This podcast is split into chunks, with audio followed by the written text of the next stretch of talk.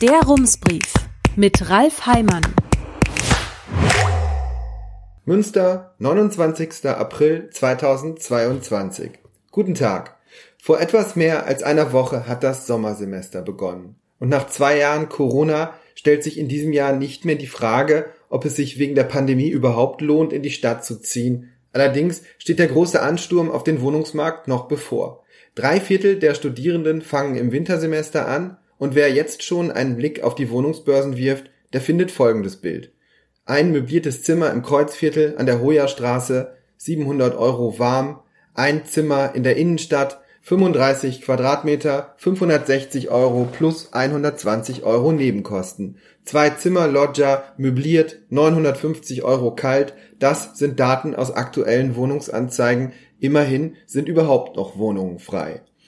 Die Leerstandsquote in Münster ist in den vergangenen Jahren von 1,7 Prozent im Jahr 2009 auf 0,3 Prozent im Jahr 2020 gesunken. Der Landesschnitt liegt bei drei Prozent. Es gibt so gut wie keinen Wohnraum in der Stadt. Allein das Studierendenwerk vermietet 5400 Zimmer in 23 Wohnanlagen, doch die Wartelisten sind lang. Mindestens 2000 Namen stehen immer auf der Liste, manchmal seien es 3000, sagt Julia Schulte. Sie ist beim Studierendenwerk für die Wohnraumvermietung zuständig.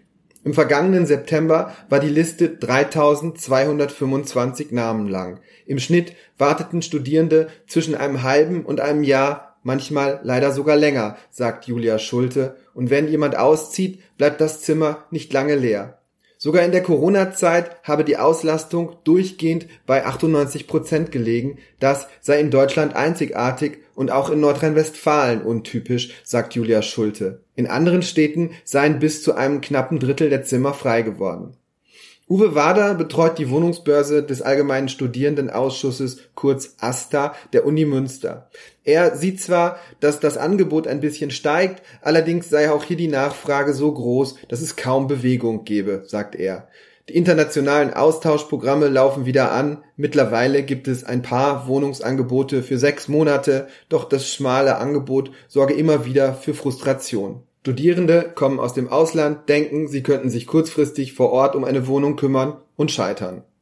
Mitte Februar kündigte das Studierendenwerk an, dass die Kosten steigen werden um neun Prozent ab April berichtete das Magazin Graswurzelrevolution. Es schrieb von einer Mieterhöhung. Julia Schulte sagt, das stimme so nicht. In fünf Wohnanlagen seien die Betriebskosten gestiegen, zum Beispiel für den Müll. Das sei als Mieterhöhung missverstanden worden oder die Warmmiete sei erhöht worden, weil die Abschläge für die Energie angehoben wurden. Das bewahre die Studierenden vor hohen Nachzahlungen. Doch natürlich, zunächst müssten sie mehr zahlen. Bei den Studierenden kam vor allem das an. Sie mussten mehr zahlen.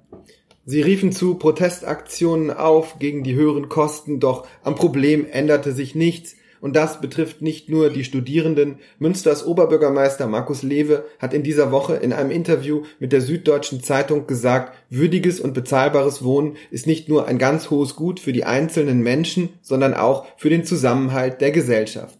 Christian Krajewski vom Institut für Geographie der Uni Münster sagt, die Wohnungsfrage ist die neue sozialpolitische Frage unserer Zeit. Stadtforscher Krajewski hat über die Transformation von Innenstädten promoviert. Er beschäftigt sich seit vielen Jahren mit dieser Entwicklung und seine ernüchternde Erkenntnis lautet, es gibt keine schnellen Lösungen. Lässt man ihn erklären, was überhaupt in den vergangenen Jahren passiert ist, dann beginnt seine Erzählung in den 90er Jahren, als die vorherrschende Überzeugung lautete, der Markt wird das schon irgendwie regeln. In dieser Zeit flossen zum letzten Mal größere Summen in den sozialen Wohnungsbau. Deutschland war wiedervereinigt, der Kalte Krieg zu Ende. Es gab eine Zuwanderungswelle aus dem Osten, aber ein Mangel an verfügbarem Wohnraum, so dachte man, würde in Zukunft kein Problem mehr sein. Im Jahr 2006 verkaufte das Land Nordrhein-Westfalen seine landeseigene Wohnungsgesellschaft LEG an einen privaten Fonds. Sozialer Wohnungsbau war nicht mehr so wichtig, auch weil es so aussah, als würden die Städte in Zukunft eher schrumpfen. Im Jahr 2004 gab es in Münster noch über 12.000 Sozialwohnungen, also Wohnungen, in denen Menschen eine reduzierte Miete zahlen, weil der Staat Geld dazu gibt. Aber die Förderung ist zeitlich begrenzt. Irgendwann läuft sie aus. Das passierte in den Jahren darauf immer wieder.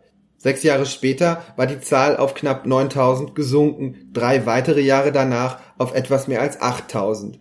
Beim sozialen Wohnraum hatte man die Förderung anfangs über 40 Jahre laufen lassen, später teilweise nur noch über 15 und weil man nur wenig baute, also wenige neue Wohnungen hinzukamen, wurde der Bestand immer kleiner.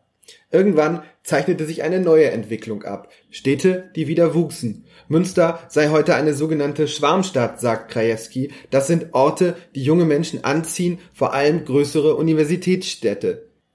In Münster ist es sogar gelungen, auf dem Wohnungsmarkt gegenzusteuern mit einem Modell, das man aus München importiert und leicht verändert hat. Heute spricht man vom Münsteraner Modell. Das Konzept trägt den komplizierten Namen sozial gerechte Bodennutzung, kurz SOBOMÜ. Es gibt der Stadt die Möglichkeit, in den Wohnungsmarkt einzugreifen. Sie kann Firmen oder Privatpersonen, die im Stadtgebiet Wohnungen bauen, dazu verpflichten, zu einem bestimmten Anteil sozial geförderten Wohnraum zu schaffen.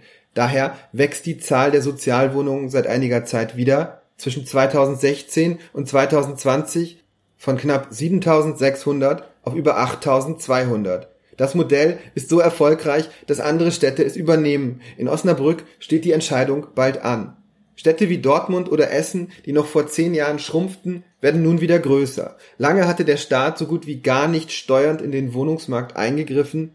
Die Folgewirkungen von Entscheidungen, die wir vor 30 oder 40 Jahren getroffen haben, fallen uns jetzt vor die Füße, sagt Christian Krajewski. In Münster ist die Nachfrage nach Wohnraum in den vergangenen Jahren so stark gestiegen wie kaum anderswo in Nordrhein-Westfalen. Und hier kommen gleich mehrere Probleme zusammen. Das Wohnen in der Stadt ist so teuer geworden, dass viele Familien es sich nicht mehr leisten können. Sie ziehen ins Umland.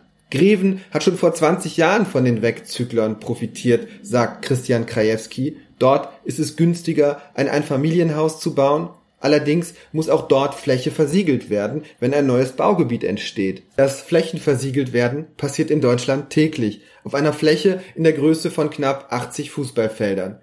Die Bundesregierung will den Flächenverbrauch bis 2030 auf etwa die Hälfte verringern. Dieses Ziel ist schon Jahre alt, doch es ist nicht viel passiert, seit es beschlossen wurde.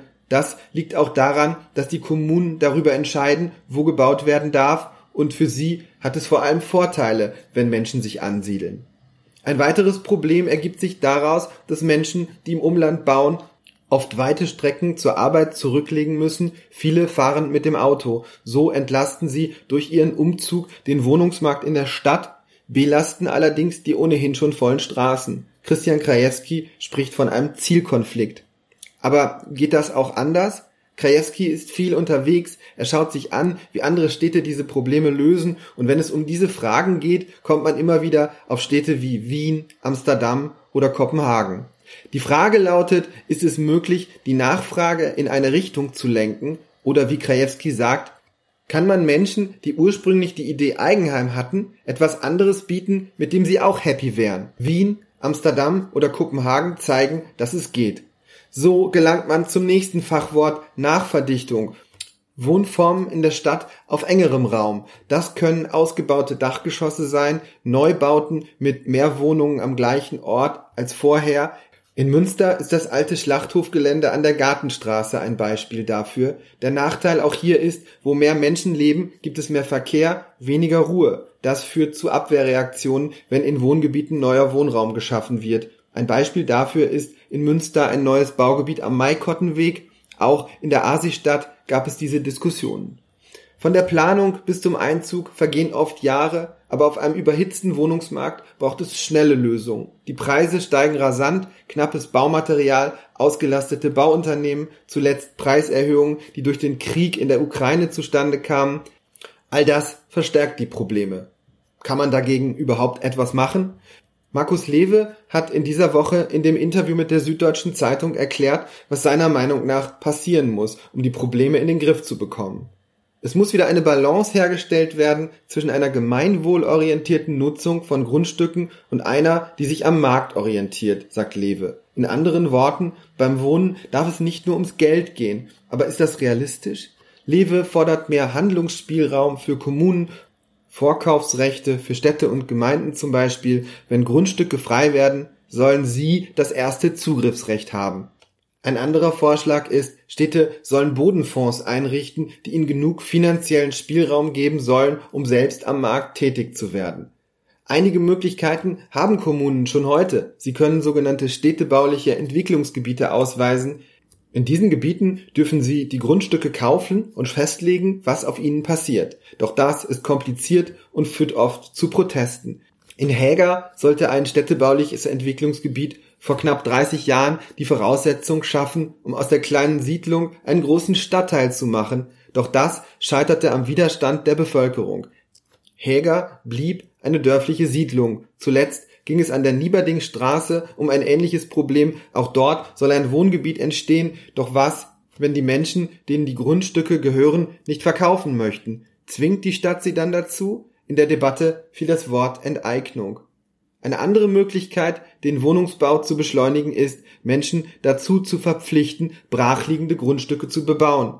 In dem Interview mit der Süddeutschen Zeitung sprach Markus Lewe von einer Bauverpflichtung der Eigentümer, damit unbebaute Grundstücke zeitnah genutzt werden. All das klingt ungewöhnlich für einen Politiker aus einer konservativen Partei, in der das Eigentum einen hohen Wert hat. Es sind Konzepte, die man eher der linken politischen Sphäre zuordnen würde. Wie ist das zu erklären? Es ist die pure Not, sagt Christian Krajewski. Jetzt gehe es darum, umzusteuern. Herzliche Grüße, Ralf Heimann. Rums, neuer Journalismus für Münster. Jetzt abonnieren. rums.ms